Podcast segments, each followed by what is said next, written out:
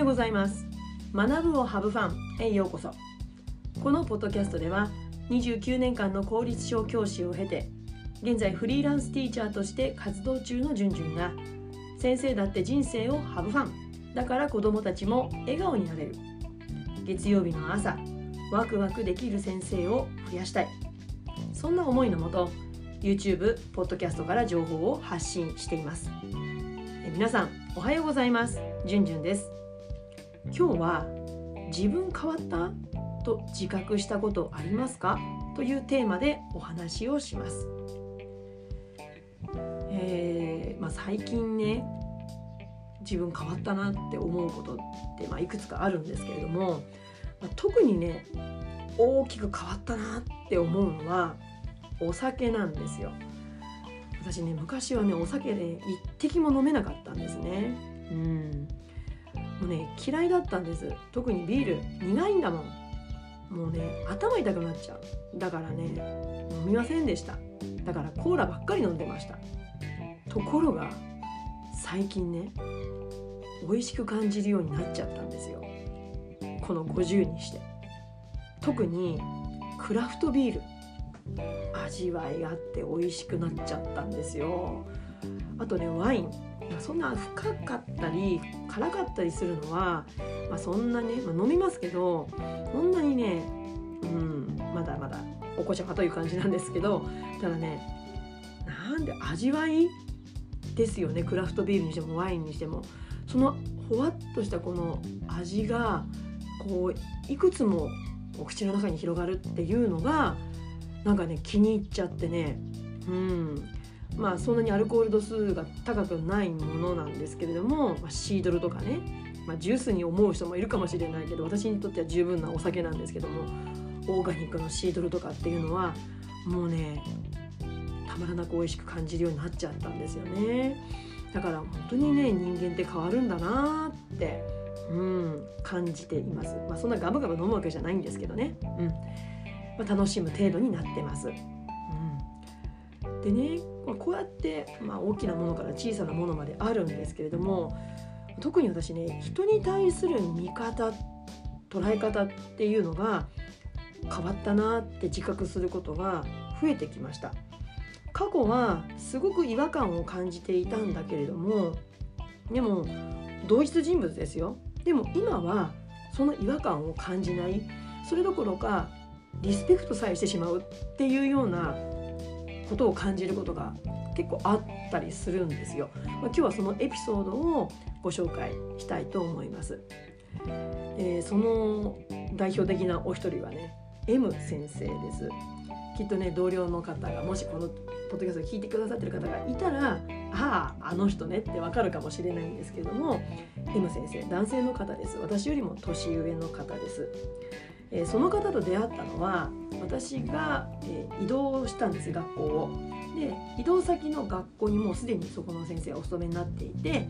で1年目同学年を組ませていただいた方でした、うん、でまあこうクラス何クラスかあったんですけどもちょうど私の教室の隣にその先生クラスがあってまあ隣り合わせですよね。うん、違和感感じまくってたんですよ最初。うん、まずね教室、うん、教室にねバランスボールがあるんですね。まあ、今でさえは今になったらね私は、まあ、こ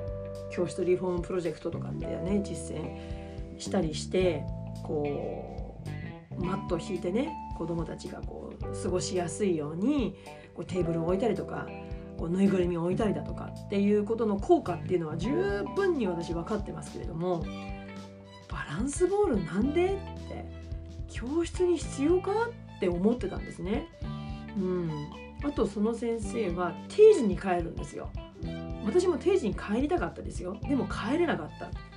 そうすごいなって、うん、あと板書ですこう、ね、教室隣同士ですからこうよく教室の前通るとその先生の板書が見えるんですよ。そうするとねこう小学校の先生で比較的きっちり板書するんですけどもその先生はねもうバババババって書いていて小学校の先生らしくないなと思ってたんですね、まあ、そんな違和感を感じていました。うん。で、まあ、その1年間ずっと同じ学年をその先生と過ごしていて、まあ、いろんな行事をねこう一緒に経験することでだんだん見方も変わってくるんですけれども、まあ、その中で感じたのはあこの先生優しい人なんだなってあったかい人なんだなって思うように変わっていきました。でも大きく自分私自身変わったなその先生に対する見方変わったなって自覚したのはその年の一緒に過ごしたその年翌年ですね。に私ね病休休職を取ることになってしまったんですね。うん、でその先生と再び再会したのは私が休職後そのリハビリ期間っていうのがあるんです1ヶ月間。でその時にお世話になったんですよ。でお世話になるってことは、まあ、教育実習生のようにそのクラスに1ヶ月間入らせてもらって子どもたちと過ごしたり、まあ、授業をしたりとかっていう時間があるんですけれどもまあその時にいろんなことをその先生から学ぶことができました。もともと優しい人だなんだってことはもう分かってたんですけどもリハビリ期間私、まあ、職員室にもねもちろん席は置かせていただいたんですけれども別室にねこうちょっとこうリラックスできるように学校がこう別室を用意してくれたんですね、まあ、小さなお部屋でしたけれどもそこをにいさせてもらってたんです。で、まあ、そこでいろいろ作業していると放課後ねその先生が、まあ、定時に帰る先生ですよ。なのに定時過ぎても私とこうずっと喋っててくれるんですよ。話しかけてくれる。今日こんなことあったけどもねどう思った？とか、うん、あの子こういうふうにしたけどもどう思った？とか。でだんだんこう私が思ったことをその先生に伝えるような、まあ、そういう関係がその期間作れるようになったんですね。うん、で私そのクラスに入らせてもらってその先生から隣に教室があったけどもでもやっぱりそのクラスに入って子どもたちとその先生と一緒に過ごす中で見えてくるものってやっぱり隣の教室にいたんじゃわからないことっていっぱいあったんですね。うん、でその先生の実践を一緒に体験する中で感じたことがいくつかありました。その中の一つはまずねその先生はとにかく子どもの主体性っていうのをすごく大事にしているなその覚悟がきちんとできてる方なんだなって思いました。もともとは中学の先生で体育の方なんですね。体育がご専門の方で。まああのー、ね、学校が荒れてしまうとか、まあ、生徒指導上いろんな問題を抱えた子たちと本当に真剣に向き合ってきた方なのでやっぱりそういうことを散々若い頃考えて考え抜いていらっしゃった方なんですよね。うん、だからともするとね主体性を育てるっていうと一見こう放任に見えてしまうところって残念ながらあるんですよね。でもその覚悟が腹が決まっているからどんな風に見られたって自分は子どもの主体性を育てようとしているんだっていう覚悟があるからやっぱりぶれないんですよね。うん、だからとことん子どもに任せる。っていうことをそのクラスにいながら学ぶことができました。あとは授業の中で言えばねやっぱりこう小学校の教員ってとかく教師主導型で、まあ、随分その、ね、スタイルは変わってきたと思いますけれどもやっぱりこう教師が一人で子どもたちに授業をする、うん、その中で子どもたちがどう学んでいくかっていうことに重きを置きがちだと思うんですけれどもそうじゃなくってもう教師が教えることは本当にこうわずかでも子どもたちに教え合う時間学び合う時間をきちんととっていたなって思います。まあそのちょっと前ぐらいから自分もそういう授業スタイルがやっぱり子どもにとってすごく大事だなってことを知っていたので、うん、少しずつ取り入れてはいたんですけれどもやっぱりこう腹の決め方が弱かったというか、うん。ね、なのでその先生の授業を見ていて子どもたちがこう教え合ってる姿を見ていて、まあ、得意な子が苦手な子に教えてあげるとか。で苦手な子はすぐ近くに友達が教えてくれる友達がいるっていう安心感ですごくいい関係が築けているなっていうふうにその時感じました。あと最後にもう一つはう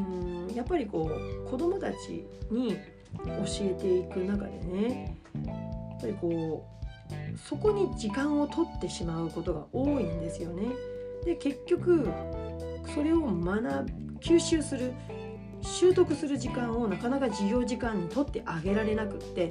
じゃああとは宿題でやってきてねってことが結構教師あるあるだと思うんです。でその先生は漢字練習の時間をたっぷり子どもたちに与えていましたあげていました。だからその先生のクラスはやっぱり漢字のミニテストってこう定期的に行っていたんですけども本当によくかけていったんですね。やっぱり当然ですよね。習得する時間を授業で取ってあげてるわけだからやっぱりやればやっただけ効果が得られるっていうところをその先生の実践から学ぶことができました。で気が付いたらその先生に対する見方違和感ありありが違和感はなくなってその先生の素敵なところに気が付いている自分がいました。ああ自分の見方が変わったなって自覚した一瞬でした、うん、じゃあ何が変わったから自分の中で何が変わったからその先生の見方が変わったのかなってこう逆に考えてみるとやっぱりこう自分の中のねばならない思考。例えば教室にバランスボールは置くのはおかしいとか、うん、定時に帰るのはおかしいとか板書ってこうあらねばならないっていう思考がやっぱりこう自分でなくなっていってもっともっとこう大事なこと、うん、もちろん板書をきっちり書くことも大事なんだけどもでこの時にはきっちり書く。でもこの時にはとにかく子どもの思考をバーッと黒板に書きまくる時には多少字って崩れるじゃないですか。そういったことを自分で選ぶっていうことができるようになったからその先生の見方も変わったのかなって感じました。うん。えその先生の見方人の見方が変わったっていうことは自分の成長に気づくバロメーターなんだなっていうことを自覚した一瞬でした。うんね、皆さんも是非ご自分の身近にいらっしゃる方への見方捉え方があそういえば変わったなって自覚することができたらきっとご自身が成長している証拠じゃないかなって思います。えー、今日は自分変わったと自覚したことありますかというテーマでお話をしました。えー、この音声コンテンツは月水金曜日の週3回ポッドキャスト学ぶをハブファン YouTube チャンネルじゅんじゅんブログで配信しています、えー、気に入っていただけたらぜひチャンネル登録よろしくお願いします、えー、またねエピソード32でお知らせした中堅ベテラン教師向けオンラインお茶会の募集が、え一応ね今日の21時までとなっています。うん、いろいろこうね詳細を送らせていただく都合を今日の21時までにさせていただいてるんですけれども、ま、でもねまだまだあのお茶会受け付けていますのでもしね参加を迷ってらっしゃる方がいらっしゃいましたらもうもっと気楽にねちょっとおしゃべりしてみようかなって、ね、気楽に参加していただけたら嬉しいです。参加の応募方法は YouTube、Spotify の概要欄に私の SNS 情報一覧の URL が貼ってあります。その中に、えー、LINE 公式の URL もありますので、そちらからお友達登録をしてください。そして、えー、お茶会参加希望のメッセージを送っていただけましたら、後日詳細を送らせていただきます。それでは次回のポッドキャスト YouTube まで Let's have fun! Bye!